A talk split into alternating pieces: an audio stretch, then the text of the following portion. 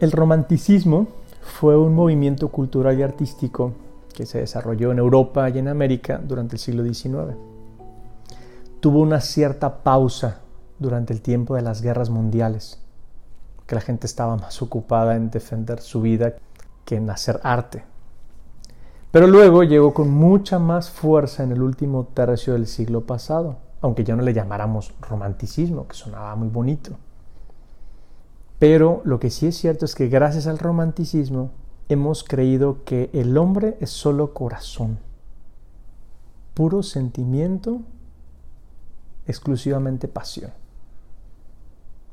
Y la realidad es que el ser humano tiene entre sus capacidades la afectividad, nadie lo duda, pero no es la única.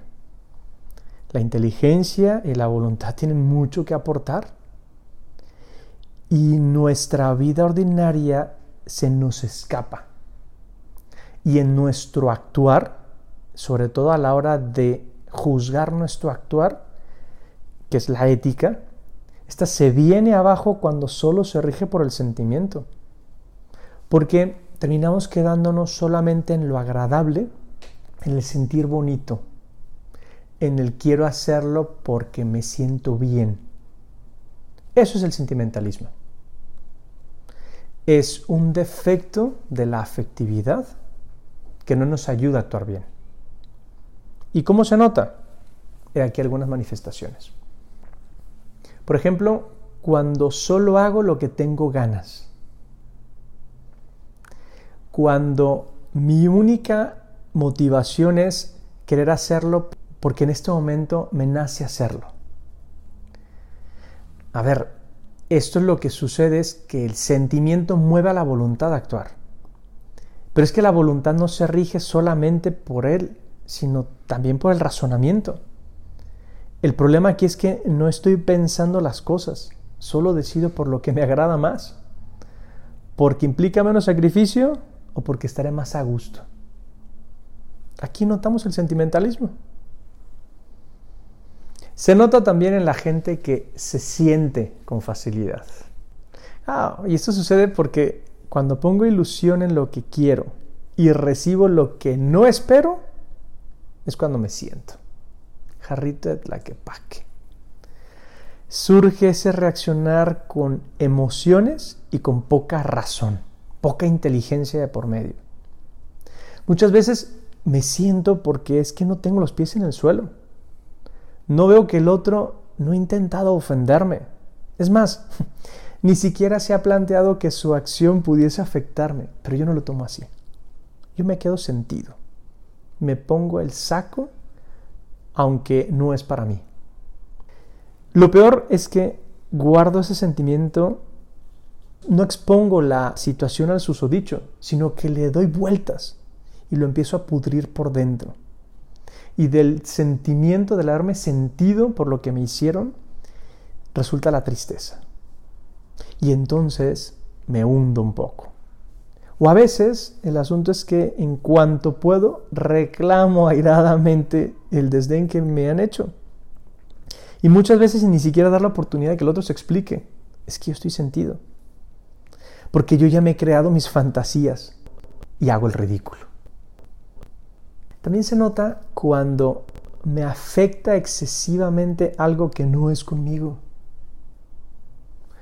Piensa, por ejemplo, en escuchar esa canción que te recuerda a tu ex y lloras y lloras como si no hubiesen pasado 10 años desde que rompimos. Ese es el sentimental. Buscamos detrás de la puerta al asesino que apareció en la película de terror que acabo de ver. Nos quedamos como prendados de esa emoción que hemos sufrido. O hay quien hace acopio de despensa y de agua, no vaya a ser que la sequía que suceda a 50 mil kilómetros de distancia llegue a mi hogar.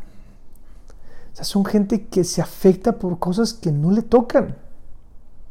Ahora, no, no se trata de que no me mueva un acontecimiento. Claro que puedo sorprenderme o llorar. El problema es que eso no me permite funcionar con normalidad.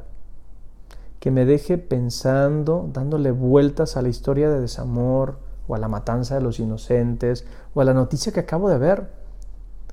no se trata de ser insensible, ¿eh? sino de poner las emociones en su justa medida. También se nota cuando mis decisiones están basadas en así lo siento, me late que es de esta manera, tengo una corazonada. Eso no sé si es el exceso del sentimentalismo. Hay ocasiones, pocas me parece, en las que vale la pena decidir pronto y tal vez no haya mucho tiempo para meditar una respuesta. Y en otras es mejor tomar una decisión con lo primero que me venga. Pero en la vida, las decisiones importantes no se toman con una corazonada, con un melate. Por otro lado, demuestra una falta de madurez porque en el fondo quiero hacerme responsable de mi decisión, pero muy poco. En realidad no quiero esa responsabilidad. Por eso me dejo llevar por corazonadas. Así lo sentí y por lo tanto no hay responsabilidad.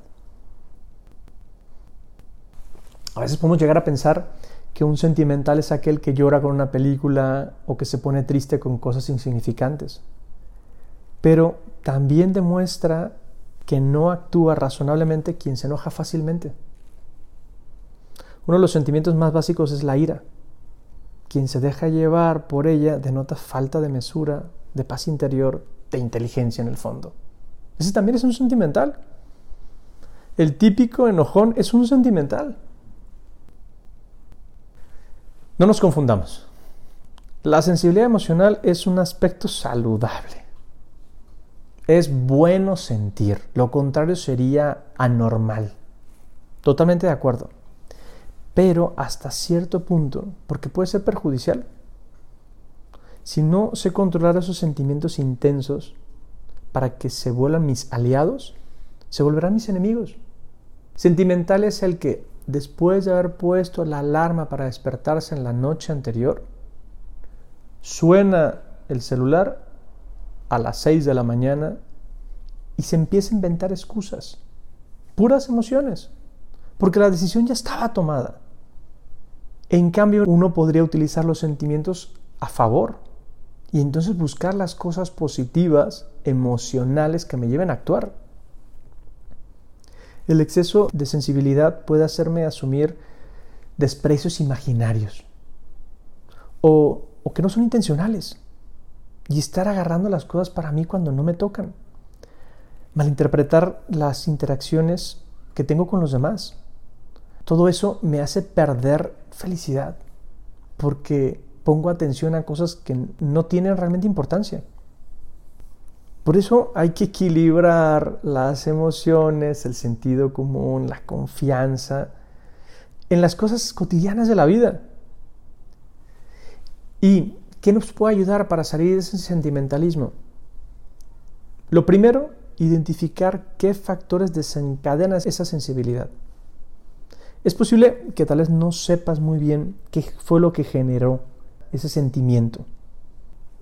Porque hay gente que, que ya ha hecho un hábito de ese actuar en plan sentimental.